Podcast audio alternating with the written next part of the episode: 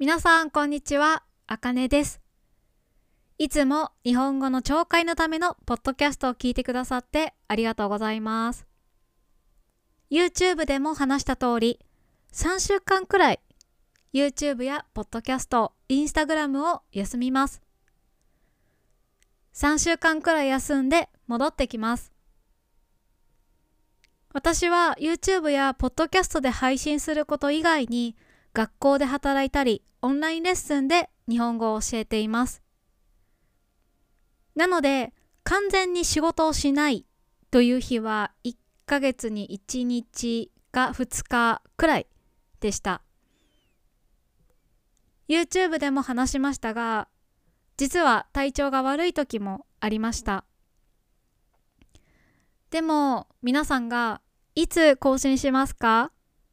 新しいエピソードはまだですか？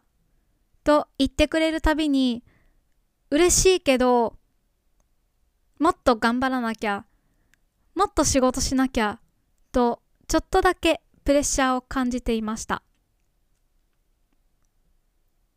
みんなの期待を裏切るんじゃないかとか更新しなかったらもうみんな聞いてくれないかもしれないという不安がたくさんありました。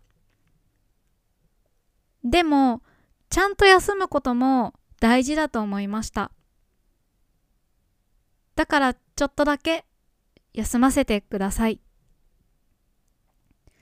2021年は80のエピソードを更新しました。皆さんのおかげです。また休んでポッドキャストを続けたいと思います。私はポッドキャストを更新することでお金をもらっていません。 Buy Me a Coffee の寄付や Patreon のおかげで続けることができました。皆さんのサポートがなかったら続けることができませんでした。本当に感謝しています。ありがとうございます。必ずまた更新するので、それまで待ってもらえたら嬉しいです。2022年、良いお年をお迎えください。また来年。バイバイ。